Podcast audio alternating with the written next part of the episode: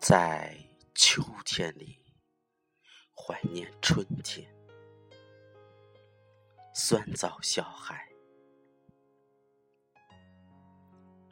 城市在夜半也不让人安宁，在窗外的某处黑暗的角落里，有一个巨型怪兽。他在不停的折磨着我。他轻起一根不知名的钢制物体，哐啷一下投掷于暗夜里的某处，隔三十秒重复一次。那哐啷哐啷的声音，在这静夜里，如一只带着毛刺的利器穿空而入。直直的扎进我脆弱的耳膜，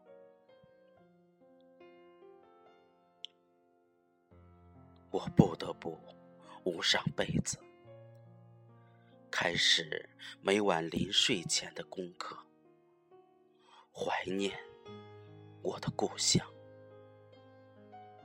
最近得了秋思病，频繁的思乡。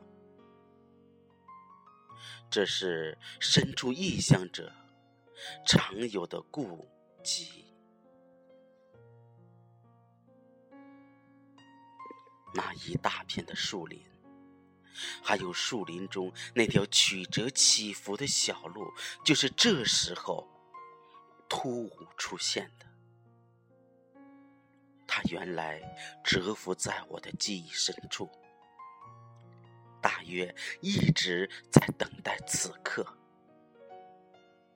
它是如此清晰，我能看见黄褐色的细小的沙土颗粒，能看见和沙土颗粒掺杂在一起的细碎的枯枝、枯叶，一只黑色的小蚁。在这错综复杂的生殖路上，郁郁独行。在我的少年时代，我常常经由这条小路的中途，折向东西方向。那里有两条更窄小的岔路，向东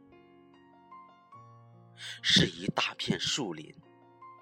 地势起伏，但是比较平缓。向西是一大片树林，地势起伏如山峦状。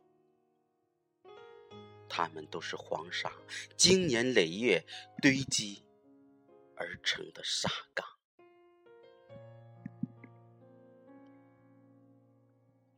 现在是秋天。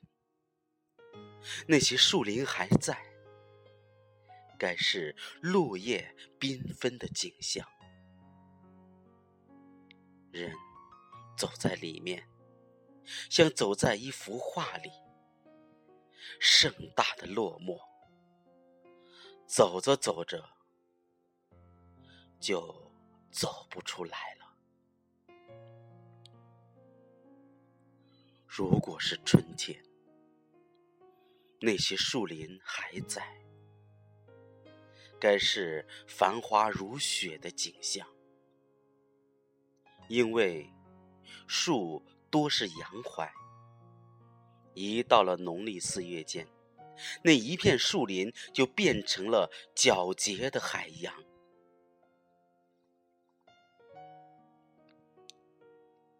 树林里那些开满白花的洋槐。有几棵，我曾经攀爬过，站在高高的枝桠上，这槐花掷给树下的伙伴，像站在一座山上。在我住的楼下，住着一棵洋槐，不知道它是什么时候迁过来的。或者一直都在。在我不知道他在的时光里，我在某一个春天偶然发现他时，他身上已经挂满了玄白的花。每年春天，我都会站在阳台上看他，他一直在，我有些着急。他怎么还不回去呢？